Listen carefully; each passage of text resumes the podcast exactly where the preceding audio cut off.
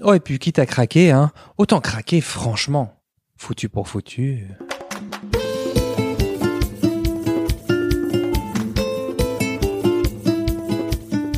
Salut, c'est Charles Brumeau, diététicien. Bienvenue à Dans la poire. Aujourd'hui, on va parler du foutu pour foutu et de tout ce qui se passe quand on commence une tablette de chocolat, puis quand on l'a fini en disant bah foutu pour foutu, autant craquer une bonne fois quoi. Zut, j'ai encore craqué. Ah, j'étais bien, j'avais bien fait attention avec mes petites carottes râpées, mon petit tofu, mon petit quinoa al dente, mes graines germées, ma cuillerée à café d'huile de lin. J'étais bien, là, j'étais bien parti. Et bra, j'ai tout foutu en l'air. Décidément, regardez bien, c'est vraiment la caca, la cata, c'est la... C'est la catastrophe. J'ai pris du chocolat dans l'après-midi. Pourtant, je savais qu'il fallait pas, hein, que c'était pas une bonne idée, que ça faisait pas partie des calories utiles, hein, mais j'ai pas pu m'empêcher. Je sais pas ce qui m'a pris. Je suis nul, j'ai vraiment pas de volonté. Hein. Oh là là, mais t'es vraiment pas capable de te contenir. Hein. On dirait une gamine. Allez, je me fais deux barres et je cache la boîte. Bon bah laisse tomber. Hein. Maintenant que j'y suis, autant terminer la plaquette, sinon elle va me narguer. Oh et puis quitte à craquer, hein, autant craquer franchement. Foutu pour foutu. Ah là là, le foutu pour foutu, le revoilà. Le foutu pour foutu, ah, c'est quand c'est perdu, ruiné, condamné. Il y a vraiment quelque chose de définitif. Hein. Ah, je sais pas pourquoi, mais j'ai l'impression qu'ils viendront pas, moi. Bon, dans dix minutes, je nous considère comme définitivement perdus. C'est comme on vient de le voir, ça veut dire qu'on a fait un écart, on perd le contrôle et quitte à déraper, bah, autant déraper franco, quoi. Déjà qu'on s'en veut de craquer, quand on se dit foutu pour foutu, bah, on s'en veut doublement, parce qu'on a craqué et aussi parce qu'on n'a pas pu s'arrêter. Bref, on n'a pas vraiment de volonté. Enfin, c'est ce qu'on se dit en tout cas. C'est vraiment foutu. Et quelque part, avec le foutu pour foutu, bah, on jette le bébé avec l'eau du bain. Alors, d'où ça vient? Pour qu'il y ait perte de contrôle, bah, faut qu'il y ait contrôle. Un contrôle assez marqué. Parce que le contrôle en soi, est-ce que c'est toujours un problème? On contrôle presque toutes et tous notre alimentation. Quand on se dit que c'est chouette de manger bio et d'avoir en moyenne 35% d'antioxydants en plus dans l'assiette, quand on se dit qu'un encas glucidique est plus adapté que des beignets de courgettes avant de faire du sport intense, ça c'est du contrôle mental, ou simplement de s'arrêter quand on n'a plus faim et plus envie de manger en fin de repas, ça c'est un contrôle sensoriel. Donc le contrôle peut produire des conséquences positives. Si je m'arrête de manger quand j'ai plus faim ni envie, je suis juste bien. Moins de risque de coups de barre après le repas, je me sens moins lourd, moins lourde, peut-être moins d'inconfort digestif également. Bref, tout n'est pas à jeter dans ce foutu contrôle, si je peux m'exprimer ainsi. La genèse du foutu pour foutu, elle s'explique par les règles rigidifiantes que l'on s'est mises dans le but de perdre du poids ou de ne pas en prendre ou alors d'améliorer sa santé. Par exemple, on mange moins, on s'interdit une catégorie d'aliments comme les féculents ou les graisses par exemple. Puis surtout, on se dit que de se faire plaisir avec du chocolat n'est pas une si bonne idée que ça. Si c'est trop bon en bouche, c'est que c'est louche. Et si c'est louche, c'est qu'il y a un loup. Conséquence, au lieu de se réconforter de manière authentique avec le chocolat, de se dire que derrière l'envie, il y a un besoin, un besoin de réconfort, d'apaisement, eh bien on ne profite pas sincèrement de l'aliment, on s'en veut sur le moment et ou sur le moment d'après. On s'empêche de prendre du plaisir gustatif, parfois en gobe, et on en prend dans des quantités plus importantes que si on l'avait dégusté sur un mode détente, curiosité, découverte. Comme le chocolat ou tout autre aliment, hein, c'est un exemple, ça peut être du fromage, des chips, comme le chocolat ne fait pas partie des aliments autorisés, entre guillemets, dans votre répertoire alimentaire, vous n'en avez pas eu pendant un certain temps et vous n'en aurez plus pendant un temps certain car vous n'allez pas en racheter le lendemain. Donc le seul moyen de faire du stock est d'anticiper la pénurie, de finir cette tablette car foutu pour foutu, autant bien craquer.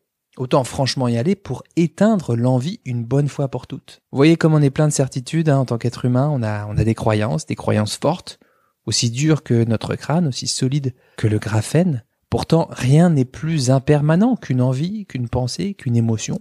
On pense éteindre cette envie une bonne fois pour toutes, comme si on éteignait un feu de cheminée avant d'aller se coucher. Alors que faire? Qu'est-ce qu'on fait quand on est coincé dans le foutu pour foutu? Il n'y a pas d'hélice, hélas. C'est là.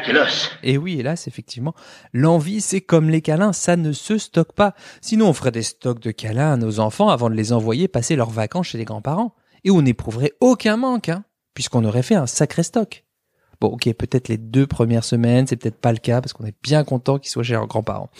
Non, les envies se stockent pas et ne se déstockent pas. Elles surgissent au banquet de notre vie sans y être vraiment invitées. Elles surviennent parfois sans prévenir, hein, comme un trublion un peu maladroit. Bon, sur le moment, c'est compliqué. Je crois pas qu'on puisse faire vraiment grand chose. Vous vous dites que c'est foutu, les pensées, les émotions, les jugements vous envahissent. Si je vous dis d'aller boire un grand verre d'eau ou un mug d'eau chaude parce que ça va passer, eh bien, vous auriez raison de me dire d'aller me faire voir parce que c'est une pratique de charlatan et de négation des émotions. Vous avez une émotion qui s'embrase, éteignez-la avec un verre d'eau, bien sûr. La belle affaire. Ok, ça peut être inconfortable de revisiter ce moment, voire assez difficile.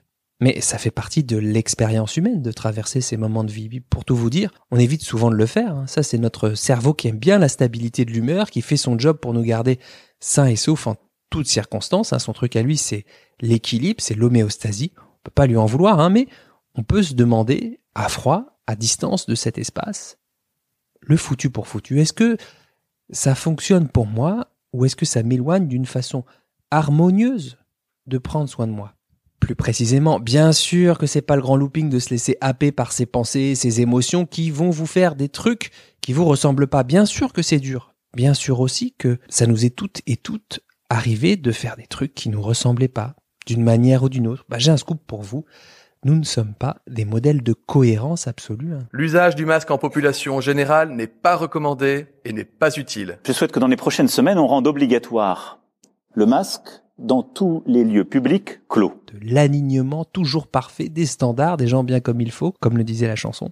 Enfin, pas toujours. Dans cette difficulté, dans cette vulnérabilité qui, encore une fois, est le propre même de l'existence humaine, et si on faisait un pas de côté? Et si on allait voir côté cœur ce qui pouvait se passer? Je vais vous indiquer plusieurs pistes, à vous de choisir l'approche qui vous parle le plus. Pour le savoir, vous regardez ce qui vous semble le plus fluide, le plus naturel à essayer. Sans contrainte mentale, vous regardez un peu ce qui vous va le mieux. Une approche assez fonctionnelle en comportemental, c'est ce qu'on appelle l'approche ACT, l'approche ACT, Acceptance and Commitment Therapy, qui serait de se dire, bon, le chocolat fait grossir. En tout cas, c'est ma pensée. Texte qui vient dans ma tête, une petite musique. Justement, ma tête me dit que le chocolat fait grossir. Peut se répéter cette phrase de trois fois. hein. J'ai la pensée que le chocolat fait grossir. Ma tête me dit que j'ai la pensée que le chocolat fait grossir. Ou alors carrément à l'interrogatif, le chocolat fait grossir. Ça, c'est ce qu'on appelle un exercice de diffusion de la pensée, parce que quand on fusionne avec nos pensées, on trouve toujours qu'elles disent la vérité, qu'elles nous définissent, que c'est forcément vrai.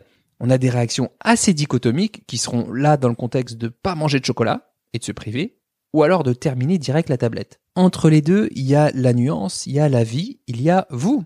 Dans un second temps, observez si cette pensée, on peut l'appeler euh, la pensée du chocolat grossissant, pourquoi pas, observez si cette pensée vous éloigne ou non de vous. Alors si cette pensée vous éloigne de ce qui est important et précieux pour vous, dans ma formation ACT, lors de mes études de psychologie du comportement alimentaire, j'ai vu un petit truc sympa qui s'appelle l'aïkido verbal. Et je remercie Maëlie qui s'est prêtée à l'exercice de ce contexte. Alors, si on replonge dans cette scène où Miley, tu manges ta tablette de chocolat devant Netflix, qu'est-ce que tu pourrais voir avec tes cinq sens? Il fait nuit, je suis chez moi, je regarde une série euh, sur mon canapé. Il est 20h, les enfants sont couchés, ça va être mon moment à moi. Et là, je mange du chocolat ou un truc sucré et j'ai du mal à m'arrêter. Ok. Quelles sont les pensées qui t'embarquent, hein, les pensées qui te hameçonnent l'esprit, si je peux dire, qui te font faire des trucs qui te ressemblent pas trop Bah là, par exemple, je me sens assez déçue de céder à la tentation. Je me dis que c'est dommage, même si euh, en ce moment, on n'a pas beaucoup de plaisir. Du coup, j'y tiens à mon petit carré de chocolat le soir. Mais voilà, je suis pas super apaisée. Je me dis, allez, encore une soirée où t'as craqué, où tu vas manger ton chocolat, tes gâteaux, et je vais culpabiliser derrière. Et c'est pas comme ça que je vais me reprendre en main. Hmm, Tu dis que c'est pas une très très bonne idée. Ok. Qu'est-ce que tu ressens dans ton corps quand tu te fais emporter par euh, ces hameçons? Euh, c'est difficile à dire. Hum, pas grand chose. une petite boule au ventre qui me dit que c'est pas une très bonne idée et que c'est pas très bien ce que je suis en train de faire. Ok, c'est pas toujours clair. Qu'est-ce qu'on te voit faire quand tu es hameçonnée, prise par ces pensées? Bah, je continue à manger mon chocolat. En général, j'aime pas trop qu'on me regarde. Parfois, du coup, je le gobe vraiment. Il y a une sorte d'agacement. Je suis à la fois contente et pas contente de le manger. J'apprécie le moment, j'aime le goût, mais je me supporte pas quand je bouffe comme ça. Ça m'énerve. Et du coup, je le fais disparaître. Donc, euh, soit je le fais discrètement pour pas que mon mari le voie, soit je le range dans le placard, soit je finis vite de le manger, mais genre direct quoi. Ok, pas toujours facile. Qu'est-ce qu'on pourrait te voir faire pour te rapprocher de la personne que tu aimerais bien être? J'aimerais par exemple juste euh, faire un bon dîner avec mon mari et mes enfants et ne pas avoir cette envie de sucrer euh, une demi-heure ou une heure après. Peut-être euh, dîner plus tranquillement, manger à ma faim et ne pas céder à cette tentation après coup. Ouais. Peut-être qu'on te, on te verrait peut-être manger éventuellement sucré, un petit truc qui te fait envie en, fin de repas, mais pas forcément grignoter devant ta série, c'est ça? Oui, je crois que l'image de, du grignotage devant la télé euh, me plaît pas. Ok. Qu'est-ce qui est important dans le fait de pouvoir faire ce que tu viens de me dire? Là, dans cette situation, j'aimerais vraiment ne plus être en lutte contre moi-même, ne plus avoir ces pensées jugeantes et négatives envers moi. Hmm. Qu'est-ce qui est important derrière ça? Peut-être mieux me traiter, me lâcher la grappe et moins me prendre la tête. Ouais, Que tu te foutes un peu la paix, quoi. Qu'est-ce que tu ressens dans ton corps quand tu dis que c'est important pour toi? Là, c'est plus au niveau du cœur. C'est comme un apaisement, une sensation d'ouverture au niveau de la poitrine. Ok, l'apaisement, l'ouverture. Merci de, t'être prêté à cet exercice, Miley. J'imagine que c'était pas évident, évident pour toi d'identifier comme ça les signaux de ton corps à froid. Je te remercie, c'était vraiment chouette que tu le fasses. Voilà, dans cet exercice, on s'attache à se rapprocher d'une vie qui est plus cool, plus riche, plus appétissante à vivre, en mettant l'accent sur ce que nous font faire nos pensées un peu cheloues et vers quoi on aimerait tendre, vers où on voudrait aller pour vivre des soirées devant Netflix et continuer à se nourrir de manière adaptée à ce qui est important pour nous en fonction du contexte. En gros, ça nous aide à trier si la pensée du chocolat grossissant, c'est utile ou pas dans le contexte. Après tout, si on a besoin d'un peu de réconfort et de douceur, pourquoi pas hein? Est-ce que ça marche vraiment, quoi? Je vous laisse libre d'y répondre.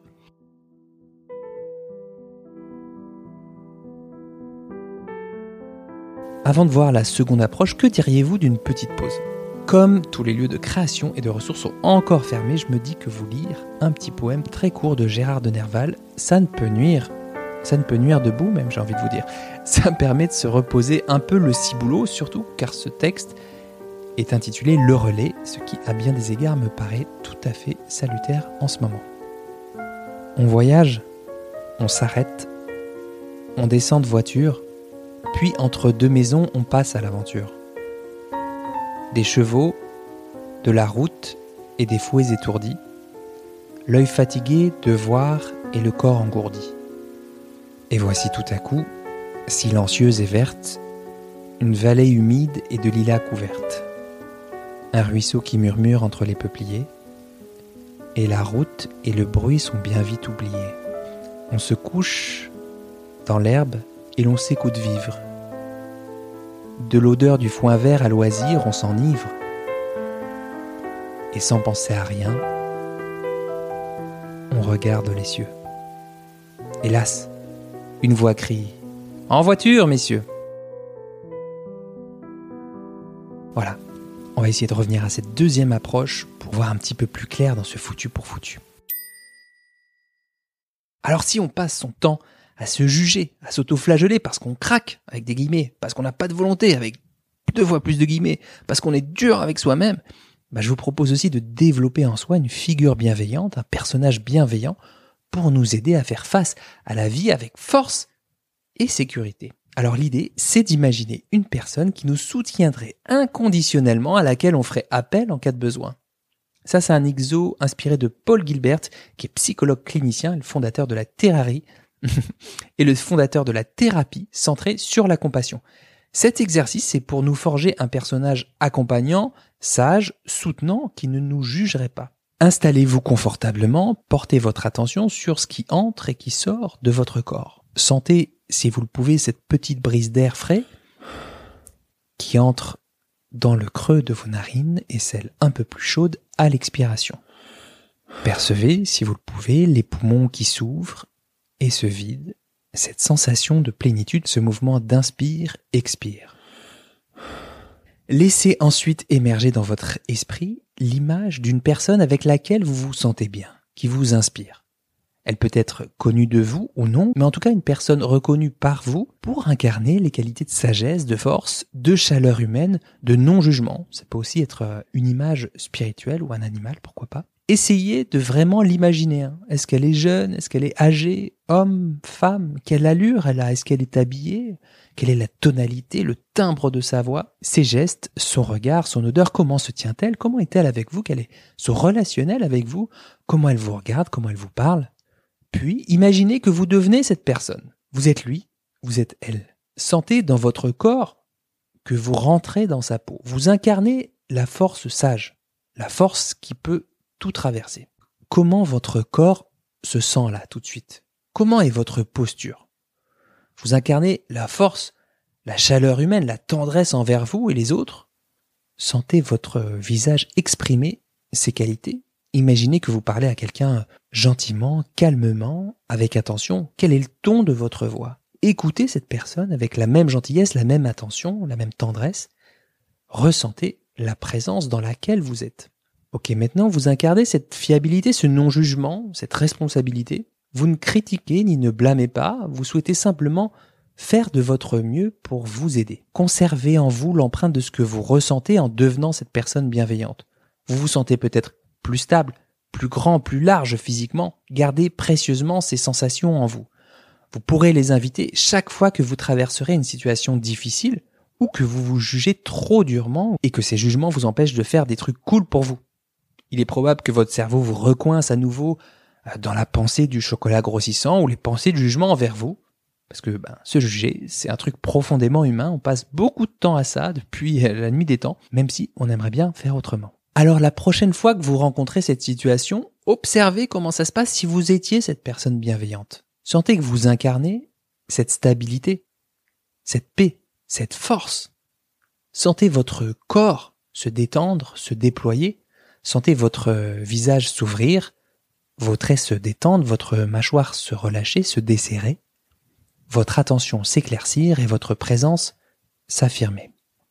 Bien sûr, cette méditation dite de l'ami bienveillant est comme souvent un entraînement, un apprentissage, donc à réitérer régulièrement au début. Alors l'idée c'est pas la méthode Coé, je vais bien, tout va bien, c'est plutôt d'entraîner notre esprit à déployer de la paix, de l'amour, de la sécurité pour faire face aux événements de notre vie. Là, dans le contexte de cet épisode, c'était des auto-jugements super durs envers vous, mais ça peut aussi vous aider quand euh, vous traversez un passage difficile, par exemple quand vous vous en voulez d'avoir été trop ou pas assez, d'avoir mal agi, eh bien cet ami bienveillant que l'on pourrait incarner pour soi peut nous aider à dépasser un cap, à nous entraîner à faire preuve d'une véritable bienveillance pour soi. Voilà, il y avait vraiment d'autres façons d'aborder ce type de, de séquence, entre guillemets, mais ce sont les façons dans lesquelles moi je me sens plutôt à l'aise, alors j'en parle. En conclusion, je pourrais très bien vous dire, ouais, le foutu pour foutu, mais est-ce que c'est vraiment si foutu que ça? Parce qu'en vrai, si on bouffe du chocolat, qu'on n'arrête pas de faire du sport, eh bien, ça va pas annuler le fait d'avoir mangé ou de continuer de manger d'autres aliments qui vont vous permettre de prendre soin de vous. Et ça n'annulera pas non plus les séances de sport passées à mettre à votre crédit ou les séances de sport du futur. Je pourrais très bien vous le dire, ça. Que factuellement, logiquement, le foutu pour foutu, c'est un non-sens. C'est jamais complètement foutu en fait. Mais je suis pas sûr que ça vous empêche vraiment de le penser au moment où vous finissez votre tablette de chocolat en fait. Donc j'ai préféré vous donner des pistes pour observer ce que cette pensée vous fait faire et voir s'il n'y a pas d'autres chemins qui vous rapprochent d'une vie plus cool à vivre. Alors ça veut pas dire que vous mangerez plus de chocolat, hein. de toute façon c'était pas l'objectif, mais avec un peu d'entraînement, eh bien prendre davantage conscience des pensées, des émotions et des comportements en présence et de voir que petit à petit, ben, on est plus à même de faire des comportements justes et adaptés, c'est-à-dire dans le contexte, qui vont vous permettre de vous approcher de ce qui compte vraiment pour vous. Voilà, c'était un épisode très très psycho, hein. parfois c'est très focus nutri, parfois plus sur la psychologie des mangeurs et des mangeuses, mais ça me tenait à cœur de creuser ce foutu pour foutu. Puis surtout avec moi, c'est pas l'un ou l'autre, c'est l'un et l'autre. Ce qui m'anime, c'est aussi d'en parler avec vous, de prolonger la discussion sur les réseaux sociaux. Dites-moi si cet épisode vous aura permis d'y voir plus clair, Venez en parler en commentaire sur Apple Podcast, sur Instagram ou sur ma chaîne YouTube à Charles Brumeau. Inscrivez-vous également à ma newsletter du podcast, je vous mettrai le lien en description de cet épisode pour ne rien louper de l'actualité et surtout recevoir des recettes de folie. Et puis vous écoutez ce podcast sur une plateforme d'écoute, alors partagez-le en story ou en banderole de 4 par 3 en mode dans la poire inexorable pour participer à la vie de cette aventure. Bon appétit de vivre et à très vite pour un nouvel épisode de Dans la poire.